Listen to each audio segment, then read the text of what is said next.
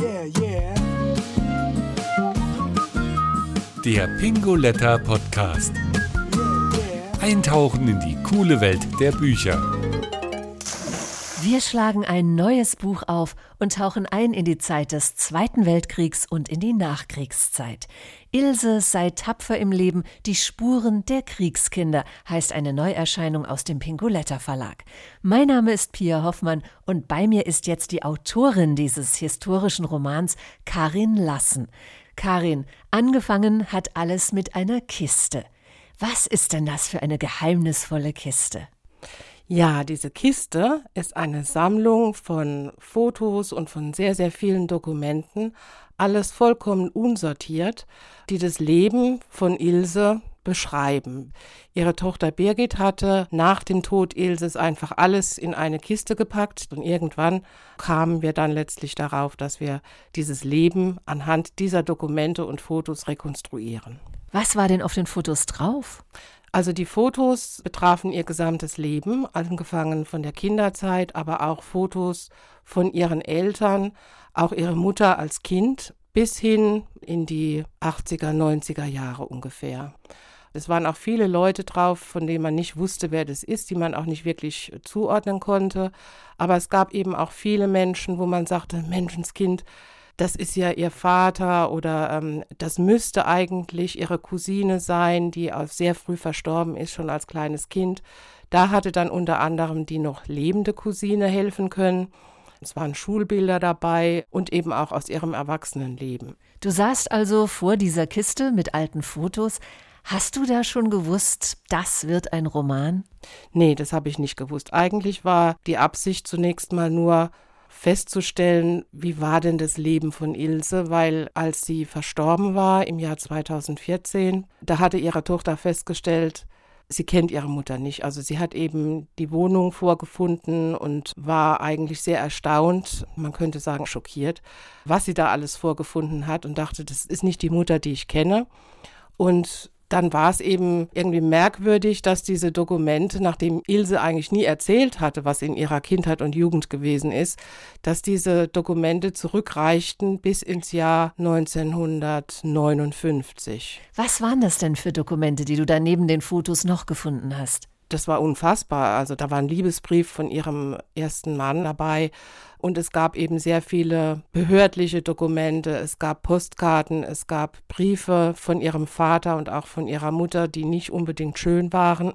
Und daraus hat sich letzten Endes ein Bild ergeben, wie Ilse gelebt hat, teilweise gelitten hat. Und ähm, das Ganze wurde dann eben mit diesen Fotos in Einklang gebracht. Was hast du dann konkret mit all diesen Schätzen gemacht und wie wurde da eine Geschichte draus?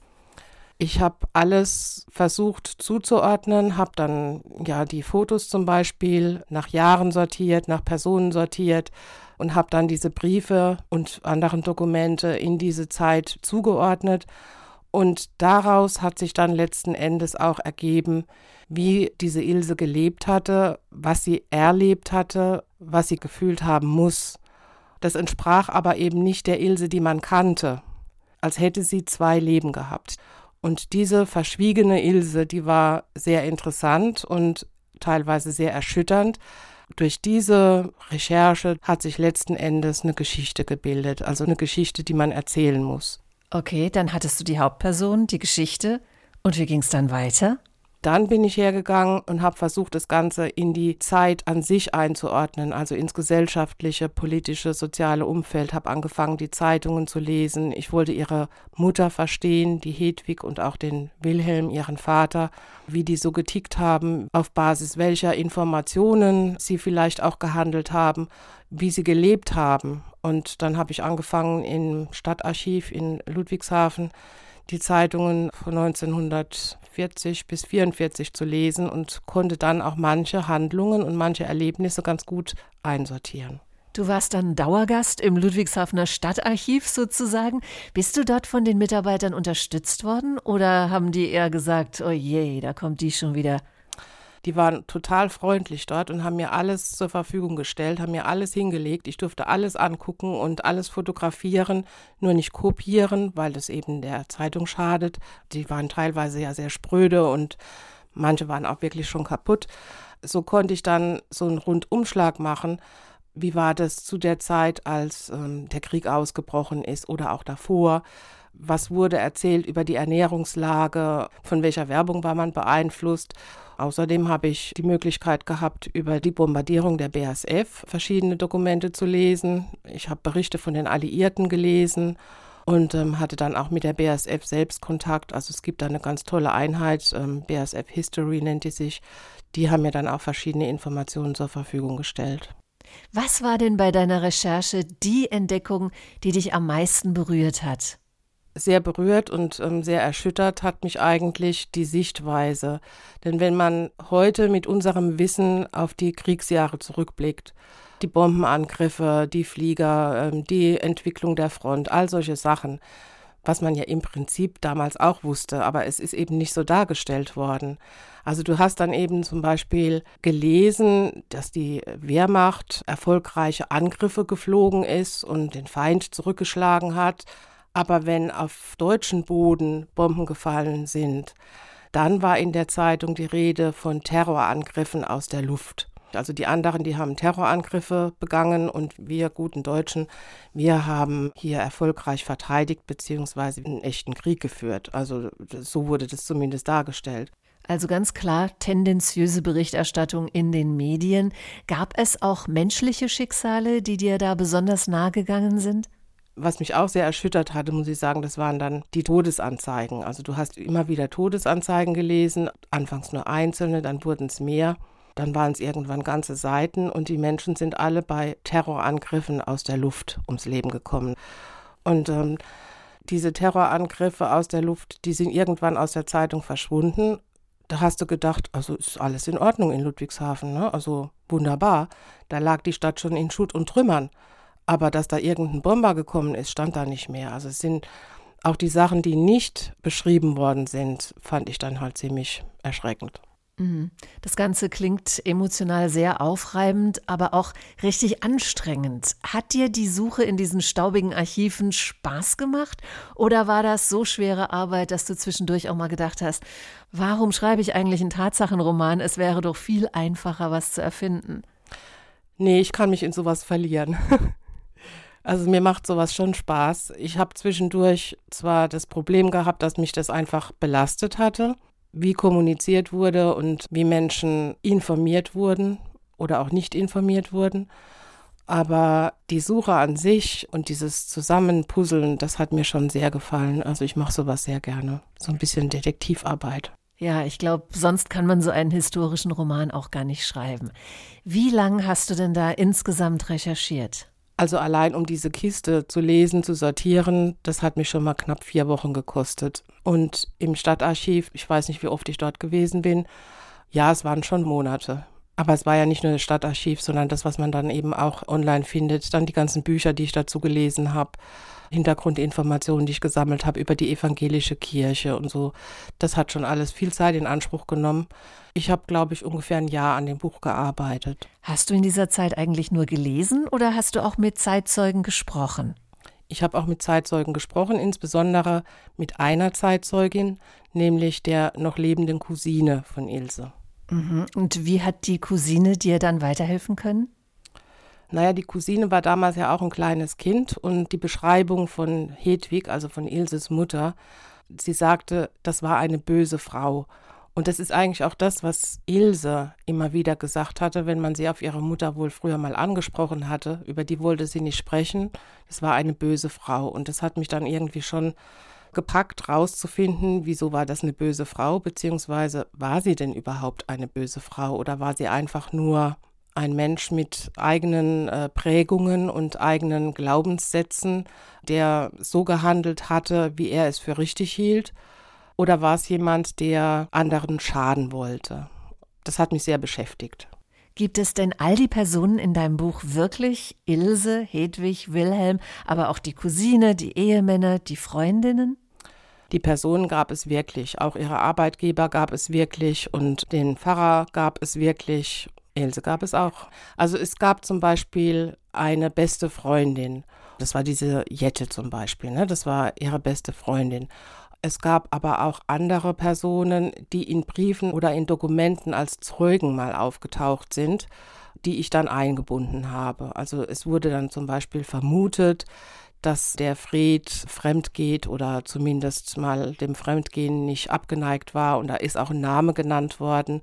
Und die Person habe ich dann aufgegriffen und habe die aber auch weiterentwickelt oder, oder was drumherum gesponnen.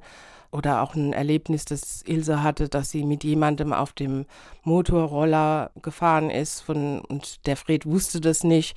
Und um diese Person habe ich dann eben auch ein bisschen was rumgesponnen.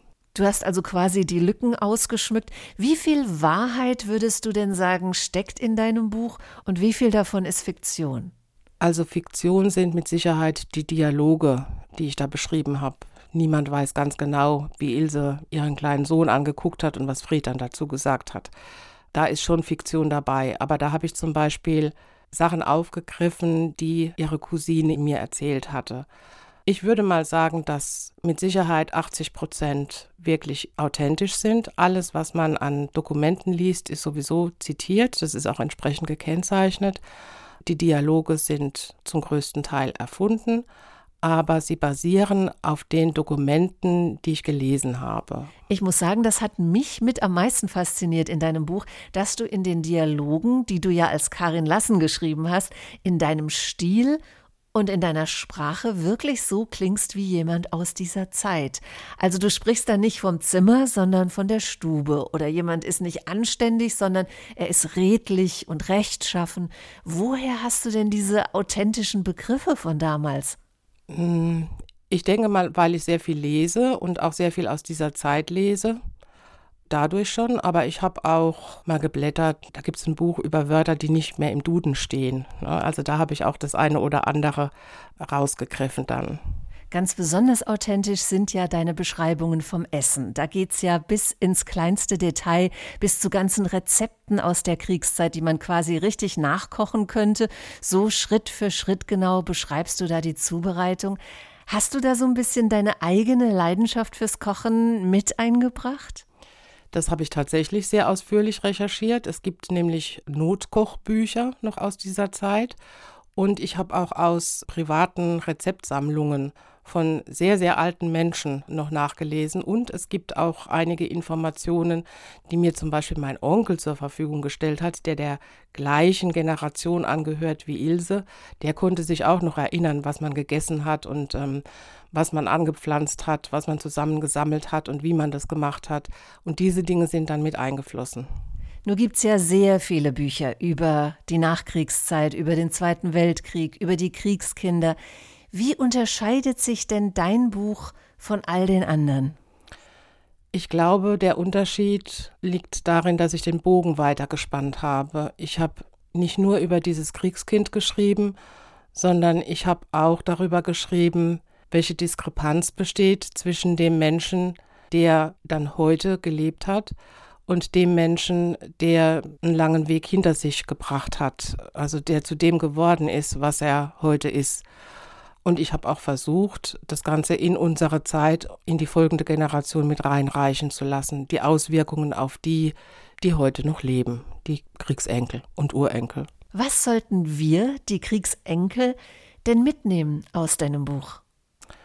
Also wir sollten auf jeden Fall daraus lernen, zuzuhören und nachzufragen. Denn ich habe festgestellt, dass viele, vermutlich die meisten, behaupte ich jetzt mal, der Kriegskinder über viele Dinge nicht sprechen wollen, dann abwinken und dadurch bleibt vieles unverstanden. Also auch viele Haltungen von ihnen bleiben unverstanden. Und ich glaube, dass es wichtig ist, da einfach nochmal nachzufragen, zu bohren, sich die Dinge erklären zu lassen und eben auch sein eigenes Verhalten, seine eigenen Werte nochmal zu reflektieren. Rückblickend aus dieser Perspektive, wer war diese Frau, um die sich dein Buch dreht? Wer war Ilse? Ilse war eine Frau, die ihrer Mutter zunächst mal absolut ergeben war. Ihre Mutter war ihre allerbeste Freundin, bis Ilse dann irgendwann mal festgestellt hat, dass sie ja so ein Freiheitsbedürfnis hat und sich eigentlich von den Werten ihrer Mutter entfernt hat. Ilse hatte einen großen Freiheitsdrang. Sie wollte leben, sie wollte was erleben, sie wollte selbstständig sein, frei sein. Und sie hat ihr Leben lang versucht, das zu erreichen, hat es in Teilen auch erreicht, aber zu einem hohen Preis. Was würde Ilse zu deinem Buch sagen, wenn sie es lesen könnte? Tja, das ist schwierig. Also Ilse war jemand, der ja größten Wert auf Diskretion gelegt hat. Sie hat ja nicht umsonst ihr Leben vor anderen so perfekt verborgen. Ich bin mir nicht sicher, ob ihr das gefallen würde, dass das jetzt alles erzählt wurde, aber ich könnte mir auch vorstellen, dadurch, dass niemand genau weiß, wer Ilse eigentlich ist, dass sie auch froh darüber ist, wenn diese Geschichte erzählt wird und sie es nicht selbst erzählen muss. Also, dass ihr Leid praktisch nicht umsonst war letztendlich, sondern dass wir aus ihrem Leben lernen. Wäre das ihr Erbe, dass wir hinsehen, hinhören sollen und eben nicht schweigen, so wie sie es gemacht hat? Ja, auf jeden Fall. Dass man miteinander spricht, dass man auch mal Verständnis, mehr Verständnis vielleicht füreinander entwickelt als Familie, vielleicht sogar ein bisschen näher zusammenrückt und nicht einfach die Dinge so hinnimmt abwinkt, der ist halt so, sondern dass man versucht zu verstehen. Wow, Gänsehaut. Sei tapfer im Leben ist dein erstes belletristisches Werk und gleichzeitig der erste historische Roman im Pinguletta Verlag. Wird es weitere Romane dieser Art von dir geben? Hast du vielleicht schon die nächste Kiste im Auge? Ja, ich habe die schon im Auge. Da geht es aber dann nicht um die Kriegskinder, sondern da geht es um die Väter der Kriegskinder. Das gestaltet sich allerdings als noch schwieriger, denn jetzt bin ich auf die Informationen der Kriegskinder angewiesen, die nicht wirklich sehr auskunftsfreudig sind. Das ist mal das eine. Und das andere ist, es ist teilweise schwierig, momentan Informationen zu beschaffen aufgrund der aktuellen Rahmenbedingungen. Ja, dann hoffen wir natürlich alle fest, dass zumindest die sich bald ändern, sodass du noch die Möglichkeit hast, mit vielen Kriegskindern zu sprechen. Vielen Dank, Karin Lassen, für diese tiefen Einblicke in das Leben der Kriegskinder. Ilse sei tapfer im Leben. Die Spuren der Kriegskinder ist erhältlich im Buchhandel, online oder direkt beim Pinguletta Verlag. Buchstaben sind unsere Leidenschaft noch tiefer eintauchen auf pinguletta.de.